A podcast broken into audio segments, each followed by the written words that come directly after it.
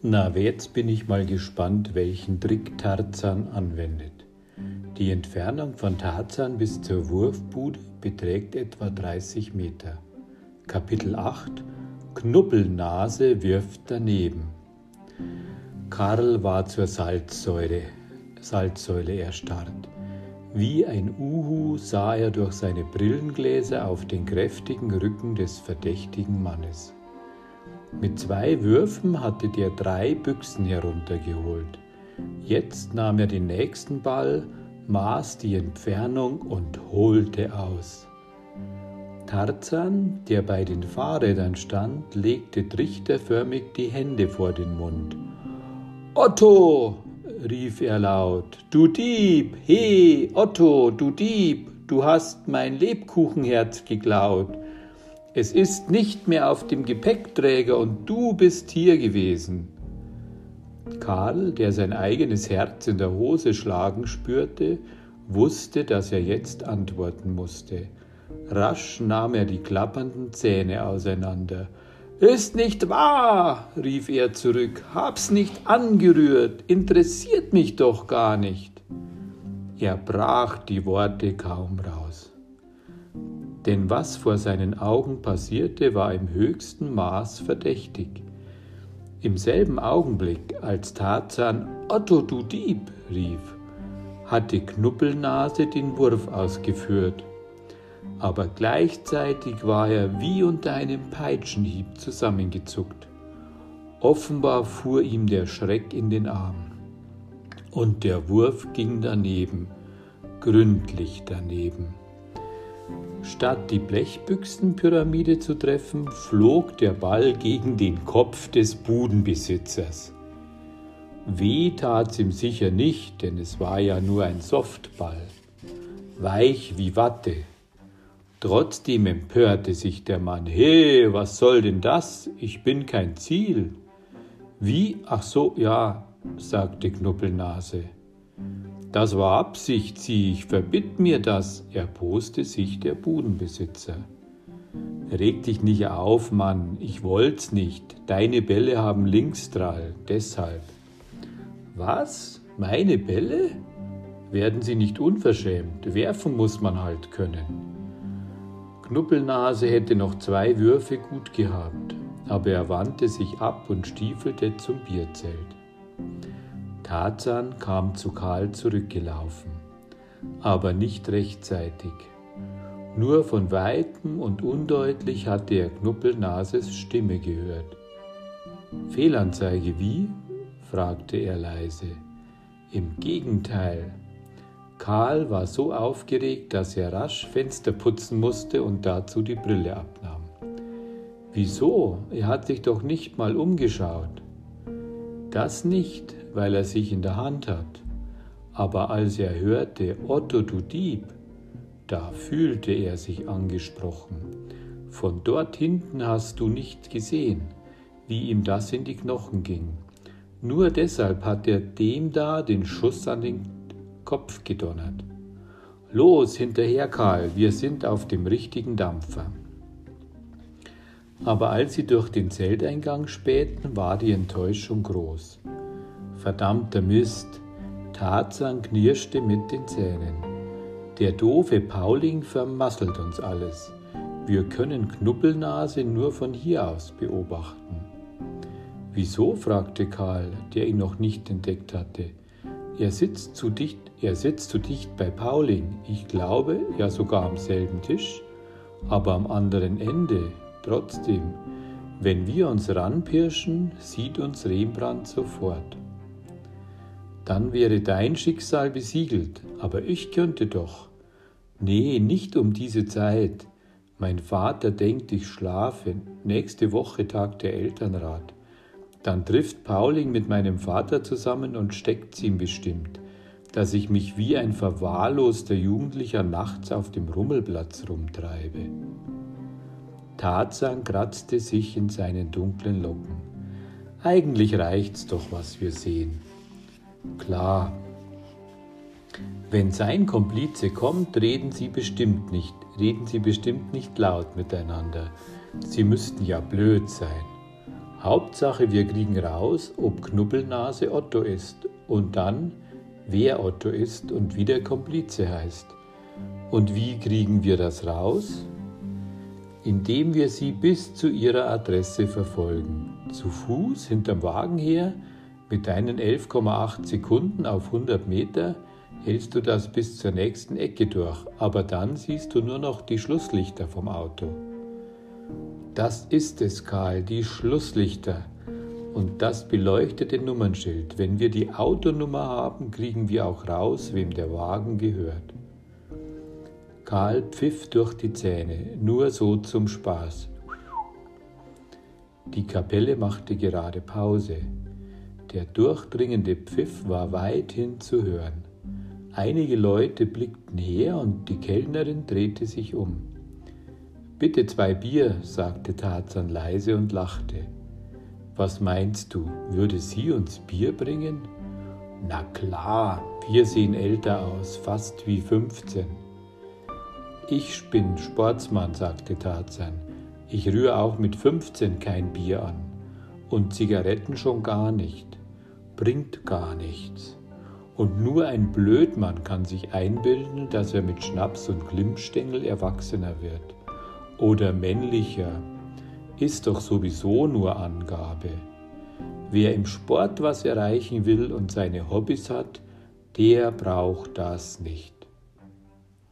Ist auch fürs Gedächtnis nicht gut, sagte Karl, wenn ich mich richtig erinnere. Dann schwiegen sie eine Weile, gähnten verstohlen, blickten ab und zu durch den Zelteingang und beobachteten die Männer am weit entfernten Tisch. Dr. Pauling Rembrandt genannt, unterhielt sich mit seinem Bruder Paul, der Tarzan, dem Tarzan das Kürzel PP gegeben hatte. Knubbelnase hörte der Kapelle zu, hatte eine dicke Zigarre im Mund und schien vor sich hinzudösen. Niemand kümmerte sich um ihn. Er sprach mit niemandem. Es schien auch nicht so, als wäre er wegen einer Verabredung hier. Dann winkte er der Kellnerin, bezahlte und stand auf. Ich glaube trotzdem, er ist es, sagte Tarzan. Der andere ist nur nicht gekommen. Karl grunzte zustimmend. Auf alle Fälle werde ich mir das Gesicht genau einprägen. Die Haare, die Stirn, das Kinn und ganz besonders die Nase. Dann werde ich eine Zeichnung machen und du kannst dich darauf verlassen, dass die genau so aussieht wie der Kerl. Davon war Tarzan überzeugt, denn er wusste, wie scharf Karls Gedächtnis funktionierte. Schließlich hieß er ja Computer. Sie hielten sich jetzt abseits im Dunkeln. Als Knuppellase zum Parkplatz ging, folgten sie ihm. Sie sahen, wie er in einen Kombi stieg. Wieder wimmerte der Motor und jetzt war Tarzan sich ganz sicher. Die Scheinwerfer flammten aus. Rasch duckten sich die Jungs hinter einen dicken Mercedes. Dann fuhr der Kombi an ihnen vorbei. Bevor er auf die Straße bog, musste er durch den Lichtkreis der Laterne. Jetzt sahen sie die Beschriftung an der Wagentür. AS 3418, sagte Karl. Darin werde ich mich erinnern. Pfeif auf die Autonummer, die brauchen wir nicht mehr. Hast du die Reklamebeschriftung gelesen? Karl schnalzte, wo ich doch Eis so gern mag, besonders Schokoeis oder mit Nussgeschmack und eine ordentliche Portion Sahne drauf. Junge, Junge, ich darf gar nicht dran denken, mir läuft das Wasser im Mund zusammen. Der Kombi war jetzt nicht mehr zu sehen. Wahrscheinlich fuhr er nach Hause zu Eddies Eisbar, das lecker Eisparadies. Genau so hatte es auf der Tür gestanden. Eddie, sagte Tarzan, natürlich. Was wollen wir denn noch? Der andere Dieb wurde Eddie genannt, Otto und Eddie, und jetzt wissen wir sogar die Adresse. Mann, Karl, was machst du mit deinem Teil der Belohnung? Karl lachte. Du tust dir, als hätten wir das Geld schon. Jedenfalls gebe ich's meiner Mutter. das ist mir mehr wert als eine halbe schlaflose Nacht. Kennst du Eddies Eisbar? Tarzan schüttelte den Kopf. Auch Karl hatte noch nicht davon gehört. Sie waren jetzt so müde, dass sie nicht weiter beratschlagten. Das hatte Zeit bis morgen. Was sie jetzt unternehmen würden, konnten sie in der Pause besprechen oder in der Erdkundestunde, die so langweilig war, dass sogar der Klassenstreber Schiffe versenken spielte oder in seinem Briefmarkenkatalog blätterte. Sie gingen noch ein Stück miteinander, dann trennten sie sich. Karl hatte es nicht weit, Tarzan umso weiter, und er setzte sich sofort in Trab. Zügig lief er die menschenleere Straße hinunter, statt auswärts. An der Ecke blickte er zurück, um Karl nochmal zuzuwinken. Aber der war schon hinter der Kreuzung verschwunden. Tarzan kniff die Augen zusammen und blieb stehen. Er blinzelte, sah immer noch zurück, rieb sich über die Augen und schüttelte den Kopf. Ich sehe wohl schon Gespenster, dachte er. Weit hinten bei der Toreinfahrt hatten sich Schatten bewegt, als wären dort drei dunkle Gestalten blitzartig reingehuscht. So hatte es ausgesehen. Einbildung, dachte Tarzan. Ich bin wohl doch ziemlich müde.